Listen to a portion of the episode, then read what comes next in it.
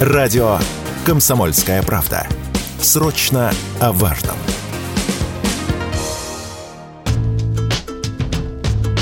Российские авиакомпании отныне не имеют права рассаживать пассажиров и их несовершеннолетних детей в разные части салона самолета. Путешественники же вольны выбирать, с кем из сопровождающих полетит ребенок. Об изменении правил перелета сообщила Генеральная прокуратура России. По данным надзорного органа, в ситуацию генпрокурор Игорь Краснов был вынужден вмешаться после многочисленных обращений граждан. Генеральный директор Ассоциации «Аэропорт» Виктор Горбачев в разговоре с радио «Комсомольская правда» отметил, что дети всегда должны летать рядом со своими родителями. Это вопрос безопасности когда что-то разгерметизация, например, ты должен сам на себя, понимаешь ли, маску сначала надеть, потом на детей. Ну, кто чужой будет заниматься чужими детьми? Да никто не будет заниматься. Естественно, на себя маску натянет, а, так сказать, на ребенка вряд ли. Потому что своя, как говорится, рубашка ближе. Родитель, естественно, будет заботиться и о детях.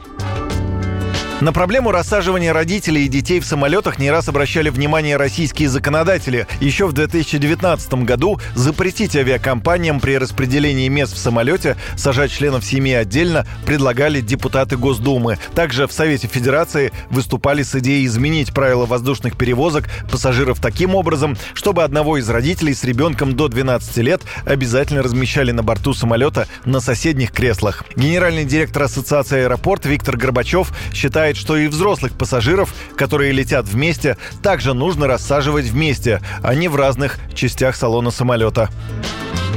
Если есть рядом свободные места, почему а, так сказать, авиакомпания должна рассаживать людей для того, чтобы получить дополнительные доходы. Вот на каком основании? Нигде это не прописано и не сказано. И никогда в жизни такого не было. Я понимаю, что трудности есть у авиакомпании, но не таким же путем выдергивания, буквально выламывая руки у пассажиров для того, чтобы эти люди заплатили дополнительные деньги, чтобы сидеть рядом вместе при наличии свободных мест. Я понимаю, когда нет свободного места. Здесь одно место осталось, там одно место, здесь одно место, тогда да. Тогда люди приходят в воздушные судно и договариваются с рядом с соседом, а, так сказать, вы не перейдете туда, а я сяду, например, со своей супругой или, понимаешь ли, супругом.